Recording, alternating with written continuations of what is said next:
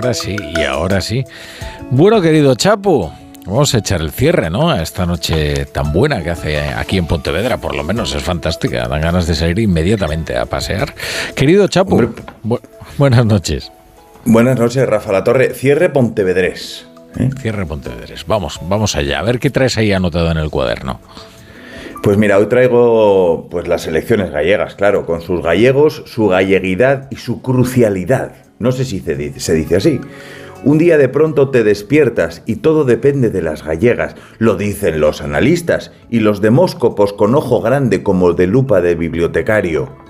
Me gusta mucho la distancia que toman los asuntos gallegos de la cosa de mi Españita y la que toma mi Españita de los asuntos gallegos. O eso pasaba antes, porque coinciden los guruses en que allí hay un votante al que no le importan mucho las cosas del país. Yo la gente ojalá no le importaran las cosas de las regiones. Pero ahora todo depende de todo. Yo la verdad es que añoro los tiempos en los que nada importaba nada. Bueno, cosas circunstanciales propias del normal devenir del destino toman de pronto una dimensión determinante. En una cárcel del norte de Rusia, bajo los cielos del círculo polar, ha muerto, eso dicen, Alexei Navalny, principal opositor del gobierno ruso. En 2020 le pusieron Novichok en los calzoncillos.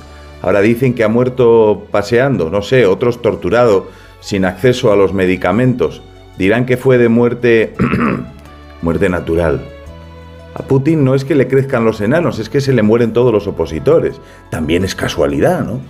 Si nos ponemos estrictos, todas las vidas terminan por parada cardiorrespiratoria y las causas son de lo más variado.